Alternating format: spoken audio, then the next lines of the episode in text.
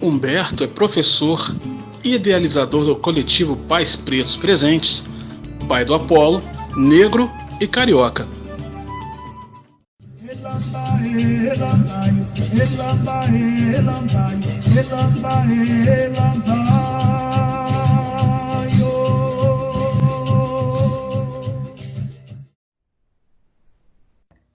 Ele é professor de inglês na rede pública do Rio de Janeiro há mais de 20 anos. É tradutor e intérprete, diretor da HB Consulting. Ele é idealizador do coletivo Pais Pretos Presentes.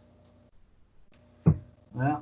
Ele é casado com a, a digníssima Tainá Baltar e pai do Apolo, de um ano.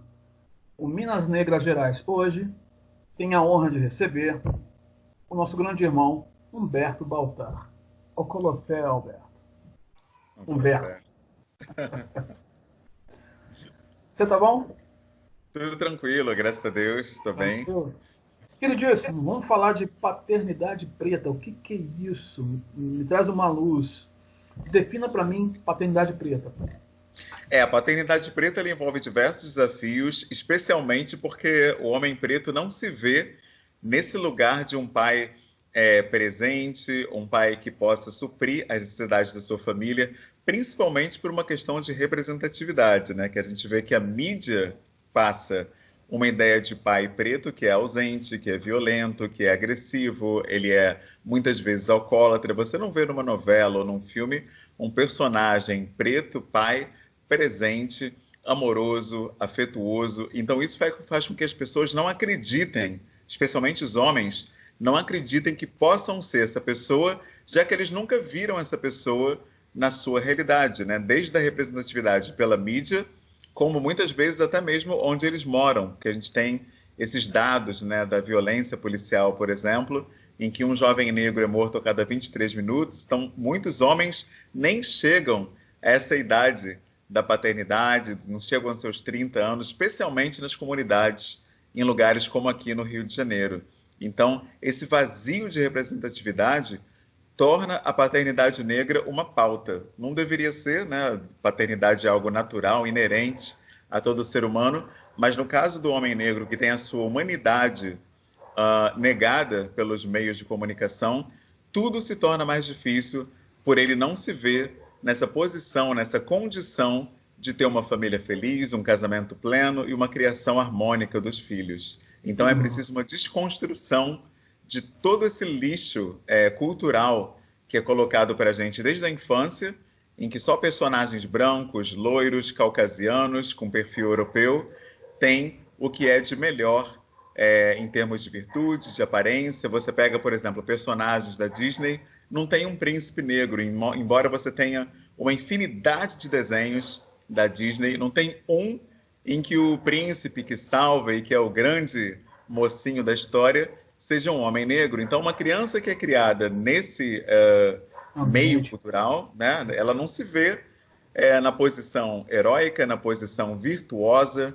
Então, é preciso que na vida adulta a gente faça um trabalho de desconstrução. A não ser, é claro, que você tenha dado a sorte de crescer numa família militante, ativista, com pessoas envolvidas com a causa, que tenham te cercado de referenciais uh, culturais africanos, histórias como lendas africanas, histórias de personagens africanos, histórias de reis e rainhas que fizessem com que você se visse como alguém grande, digno e valoroso desde a infância. Mas isso é raridade, são pouquíssimas famílias que têm acesso ainda a essa narrativa. Sim, para que isso aconteça, eu vou te fazer duas perguntas em uma. Aqui você atribui qual, qual seria o problema principal disso e é, qual seria uma das soluções para que isso realmente venha a se realizar, né? essa nova forma de pensamento. Perfeito. É, eu acredito que o problema principal disso, dessa ausência total de representatividade preta, seja a idealização e a busca de tudo que é não negro e a rejeição e às vezes até a ojeriza de tudo que é negro. A gente percebe que muitas pessoas evitam estar entre pretos, desde amizade até mesmo para relacionamento amoroso, e às vezes, por incrível que pareça, isso é estimulado pela própria família, que não encoraja os filhos a terem parceiros que também pertencem à comunidade negra. São muitos casos de pessoas que apresentaram um namorado ou uma namorada negra em casa e a própria família negra é, rechaçou aquela pessoa, né? Disse que, poxa, em vez de clarear, em vez de alisar o cabelo, vai nascer o cabelo mais enroladinho ainda, né? Então, é. aquelas piadas, né, que a gente vê que acontecem ainda.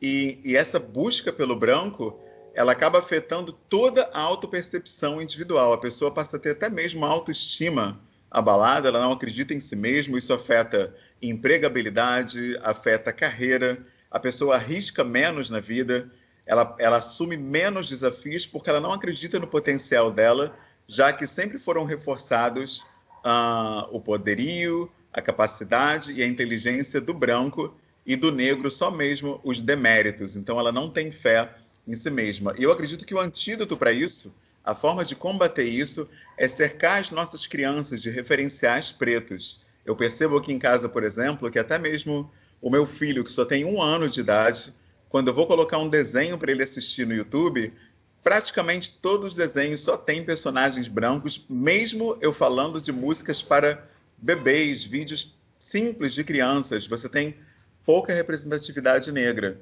Eu posso citar aqui o Nana e Nilo, que é um dos poucos, do nosso irmão Renato Nogueira, que é um filósofo, mas escreve para crianças uh, afro-brasileiras, então ele tem muitas histórias que também se transformaram em DVDs e aí, alguns desses vídeos a gente encontra no, no YouTube.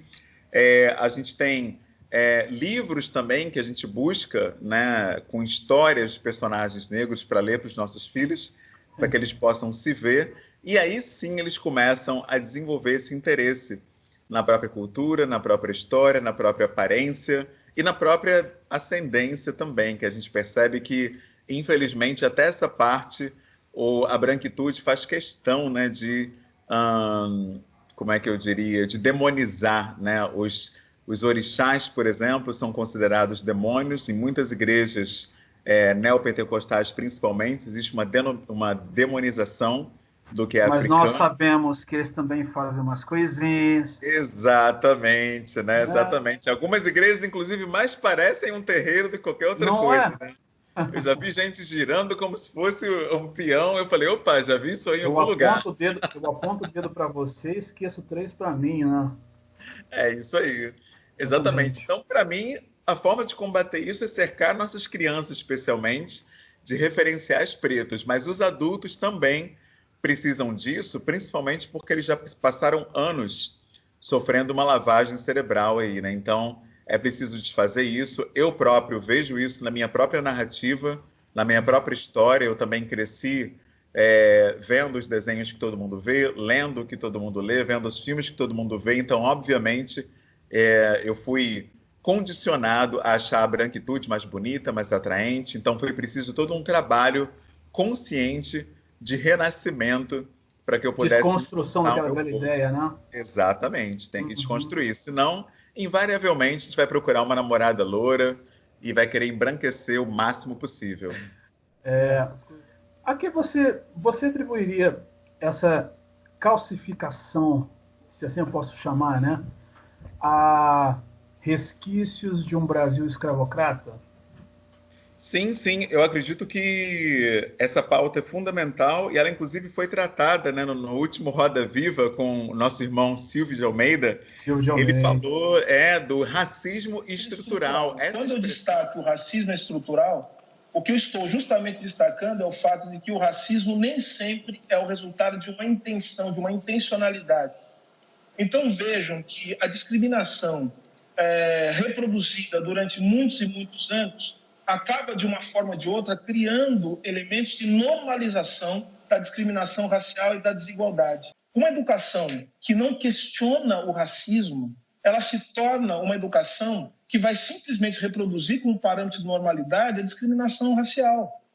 Então, é, a gente sempre diz, não basta simplesmente educar as pessoas para que elas sejam antirracistas, porque tem essa ideia que a educação basta para que as pessoas sejam antirracistas ou que as pessoas deixem de ser racistas é justamente a educação que torna possível a reprodução do racismo quando ela não é capaz de confrontar a normalização dos parâmetros racializados do qual a sociedade se serve. Estrutural. Essa expressão ela abriu os meus olhos, porque eu achava que era uma questão que era coisa da minha cabeça, quando não me aceitavam no emprego, ou quando uma menina não queria me namorar, ou quando não era selecionado para qualquer competição, ou o que quer que fosse, eu sempre achava que o problema estava em mim.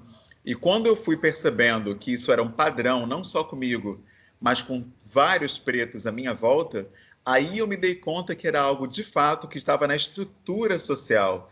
E quando a gente acorda para isso, eu acho que acontece de fato um despertamento para a situação real em que a gente está. E é por isso que a expressão tornar-se negro, ela tem o seu sentido. Eu percebo que muita gente não entende isso quando uma pessoa fala, poxa, eu me descobri negro. Aí falou, como assim? Você sempre foi preto. Mas não é tão simples, porque você só percebe onde você está verdadeiramente quando você se atenta a, esse, a essa estrutura totalmente é, montada para te deixar num lugar subalterno. E quando você percebe isso, aí você se dá conta de que não é tão simples é, individualizar a questão. Não é um ou outro racista, mas é uma sociedade pautada, montada, estruturada em cima do racismo. É muito maior do que indivíduos né, específicos que são racistas. Então, quando a gente entende isso, a forma da gente se posicionar também, ela precisa ser estratégica.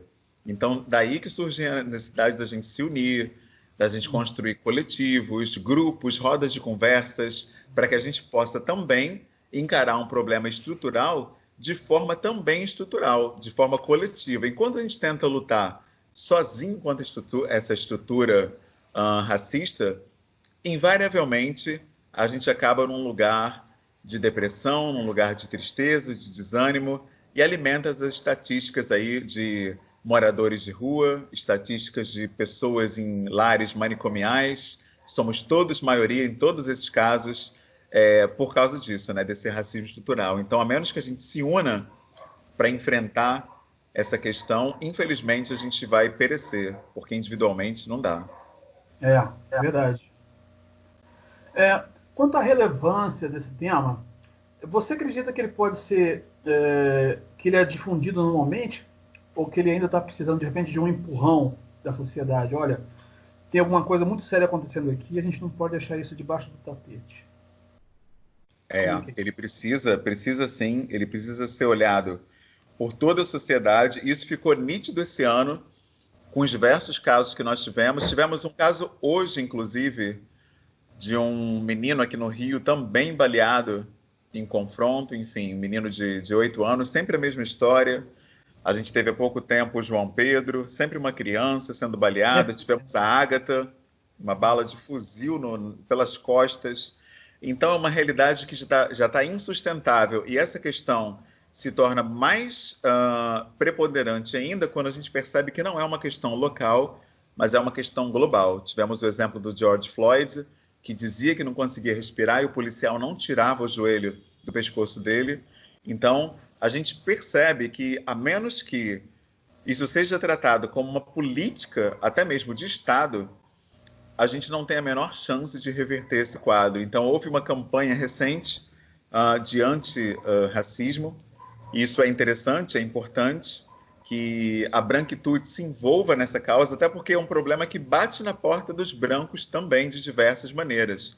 A gente não vai ficar sofrendo violência calado o tempo todo, uma hora isso vai, vai de alguma forma eclodir na sociedade. Eu não sei que forma vai ser, se vai ser uma revolta civil, se vai ser uma questão racial, o que, que vai acontecer, mas já está havendo manifestações de diversos tipos que sinalizam que está crescendo uma questão racial uh, aqui no país. Né? Isso era uma coisa que não, não se via, e hoje você já percebe que as pessoas estão se revoltando contra isso, as redes sociais estão sendo usadas em todo o tempo para questionar atos de racismo. No nosso coletivo, a gente recebe denúncias praticamente diárias de é atos mesmo. racistas, então a gente percebe que realmente é, não dá mais. Né? A sociedade negra, especialmente, já deu um basta.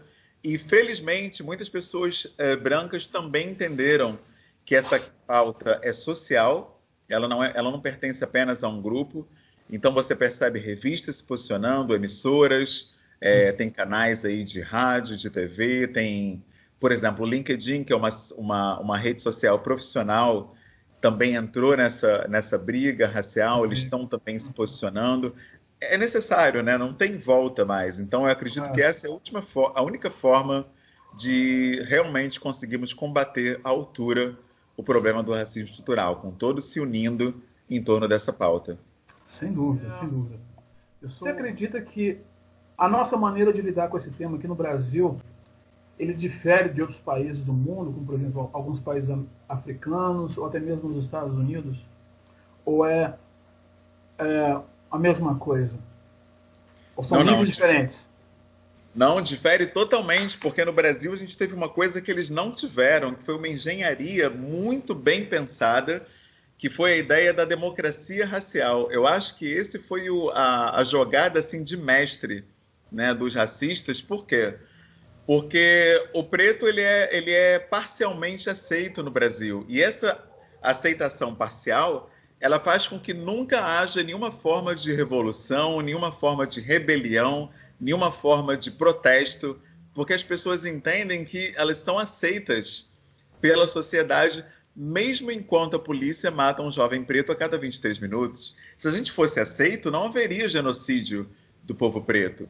Mas, é, ao mesmo tempo, você percebe, por exemplo, o trabalho das igrejas, que, ao mesmo tempo que inclui os pretos, você vê pretos até mesmo nos púlpitos pregando e assumindo cargos, ao mesmo tempo que você tem esse acolhimento ou essa aceitação de pretos, você tem do outro lado a demonização do continente africano e tudo que vem dele. Então, é por isso que essa engenharia é tão maquiavélica, porque as pessoas se percebem sendo aceitas quando, na verdade, não estão sendo. Porque como é uma pessoa te aceita e, ao mesmo tempo, demoniza o continente de onde você veio, a sua história, a sua ancestralidade, isso não, é não é possível. É. Né? Então, acaba sendo um tratamento totalmente diferente que você tem, por exemplo, na África do Sul, onde teve o apartheid, nos Estados Unidos, onde havia bebedouro para branco, bebedouro para negro, escola de brancos. Então, até hoje. Fusão do ônibus para preto. Exatamente. Então, qual é a consequência disso? Os negros lá, eles entendem que eles têm o lugar deles e eles valorizam isso. Inclusive, tem lugares lá que um branco não, não é nenhuma boa ideia ele entrar, que ele pode ser até mesmo agredido, porque ah. eles entenderam que não somos um, não somos aceitos, então a gente também vai valorizar o nosso, a nossa posição, o nosso lugar e queremos demarcar o nosso território. A coisa chegou nesse nível territorial em muitas partes dos Estados Unidos.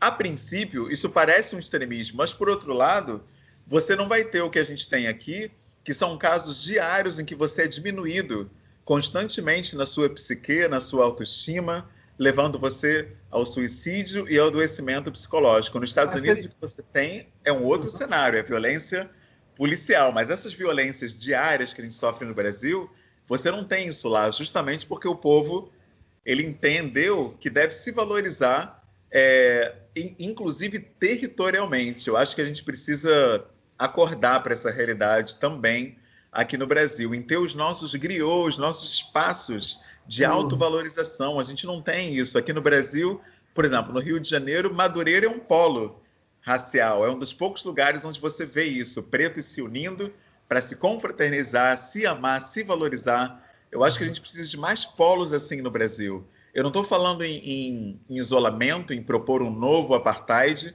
mas eu estou falando de alto amor, de aquilombamento, isso deve ser fomentado entre nós, amarmos uns aos outros. E essa é uma das bandeiras do nosso coletivo. Maravilha. Então, é, pegando um gancho no que você acabou de falar, amor e informação andam juntas? Porque, é, com, a, a, exemplo dos Estados Unidos, por exemplo, como acontecia em, nos anos 60 do século passado, né, os Panteras Negras defendendo o povo, é, abordando a polícia com a Constituição na mão, por exemplo. Você crê que um negro bem informado dos seus direitos, é, constituídos por lei, é, ele poderia se impor mais aqui, por exemplo? Com toda certeza. Você tem inúmeros teóricos pretos, inclusive eu posso citar Bell Hooks, né, no Vivendo de Amor. Ela coloca que o amor é um ato político.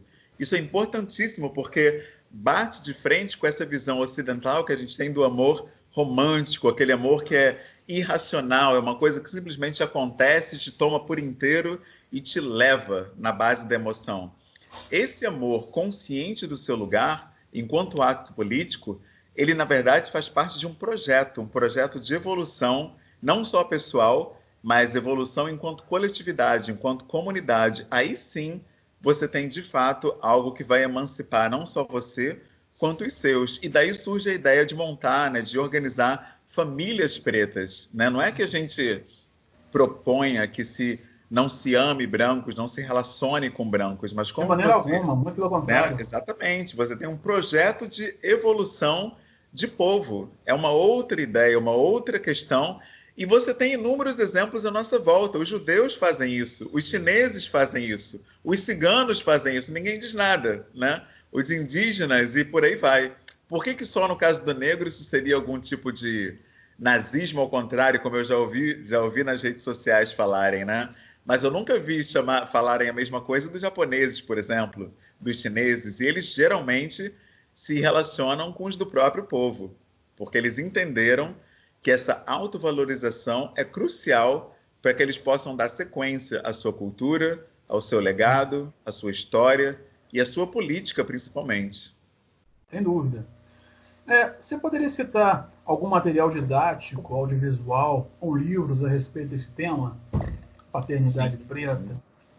Nossa, tem muito, muita coisa interessante. Eu até falei né, dos videozinhos do YouTube que eu gosto muito da Nani Nilo. Eu, eu não estava prestando atenção no início, mas aí quando eu passei a, a ver melhor, nas letras das canções, eles remetem à África, remetem à ancestralidade preta. O nosso irmão uh, Nogueira, ele fez um trabalho incrível, Renato Nogueira, porque ele, ele inseriu no material infantil questões da nossa história. E eu acho que o mais, quanto mais simples, melhor. Então,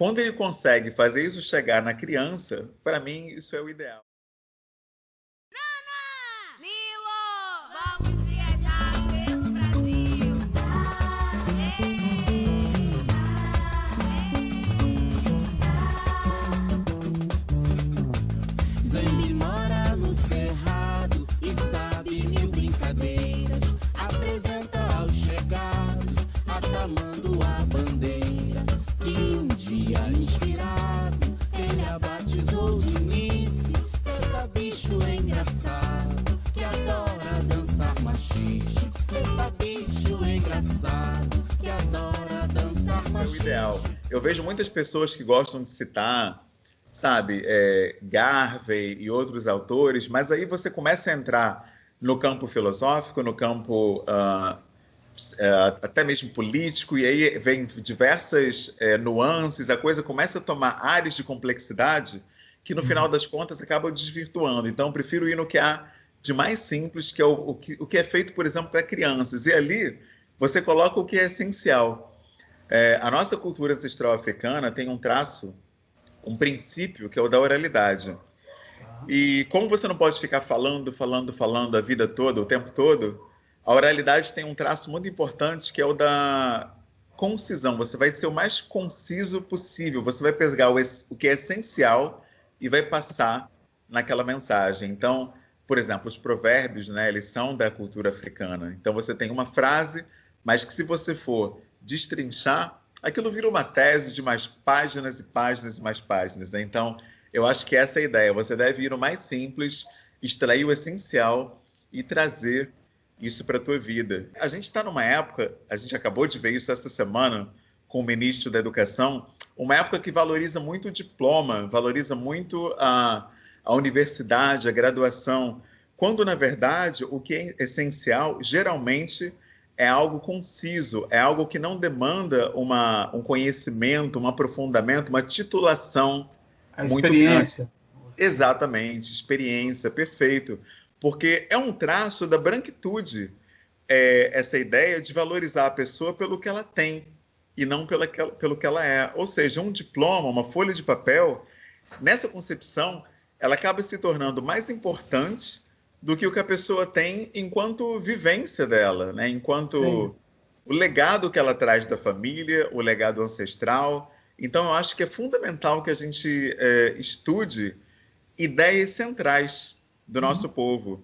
Por exemplo, eu vou dar um exemplo aqui de uma frase de Garvey, um desses aforismos que traz uma ideia que é, é simples: organize-se e você vai obrigar o mundo a respeitá-lo. Ou seja, se você está organizado, se você tem uma, uma coesão e uma coerência na tua postura, o mundo se vê obrigado, mesmo não querendo às vezes, a se vê obrigado a te respeitar. É, porque uhum. você se coloca, você se impõe, olham para você e percebem uma, uma integridade ali.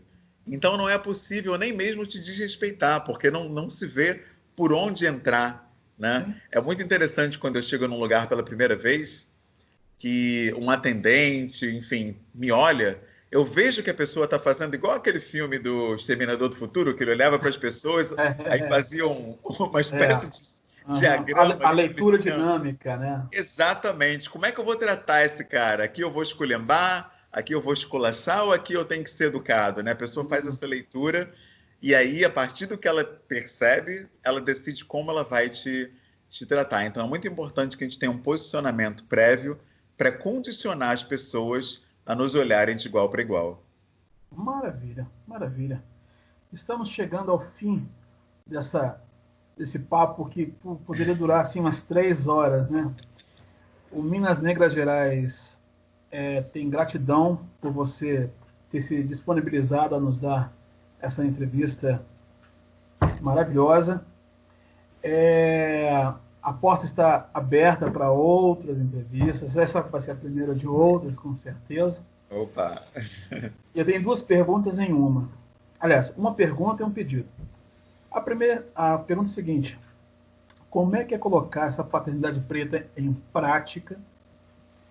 E você teria uma mensagem a toda paternidade, paternidade e maternidade negra no nosso país? Com a palavra você. Sim, sim. Colocar essa paternidade em prática é justamente o que o nome já diz, em prática. Coisas práticas do dia a dia devem fazer parte é, desse paternar, desse relacionamento. Por exemplo, coisas práticas. O que, que se faz com o bebê, por exemplo? Você dá banho, você dá comida, você dar o banho de sol, transformar essas atividades práticas em relacionamento. A gente tem também fruto da branquitude a ideia de que os deveres e obrigações são algo enfadonho, algo chato, algo que você tem ali que cumprir por obrigação, quando na verdade você tem aí um meio incrível de estreitar os laços entre você e os filhos. Então, por exemplo, no banho do meu filho, do Apolo, já tem um livrinho ali que fica do lado da banheira que é o livrinho do hipopótamo. Na hora do banho eu pego o livrinho, aí eu leio com ele. Eu começo a ler, eu digo a primeira fala do livro, ele já abre um sorrisão, né? Que é o hipopótamo na lagoa. É ali o seu lugar. E começa contando do hipopótamo. Ele já abre aquele sorriso porque sabe que é uma relação. Então, esse vira até o recado que eu tenho para todos os pais, mães, é entender a nossa unidade. É isso que a gente preza no coletivo Pais Pretos Presentes, que nós somos um, na verdade. É bem a filosofia Ubuntu, na, na realidade, né? que eu sou porque nós somos. Eu, o outro sendo, ele faz com que eu também possa ser através da referência que ele me dá. Então a gente deve buscar estreitar os nossos laços um com os outros e nos ver enquanto um só povo, para que a gente tenha um só destino e o nosso destino seja a vitória. Eu acho que a nossa tragédia é justamente se enxergar individualmente, isolados e sozinhos, quando na verdade juntos nós somos muito mais fortes. Muito bem. Eu é falei isso. com eu falei com Humberto Baltar, um pai preto, carioca e muito gente boa. Humberto Baltar é prova de um Brasil preto que dá certo. Meu querido, gratidão. Abraço, irmão. Tamo junto.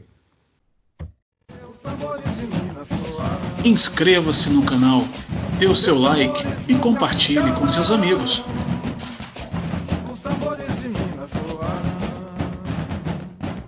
Seus tambores nunca se calam. Seus tambores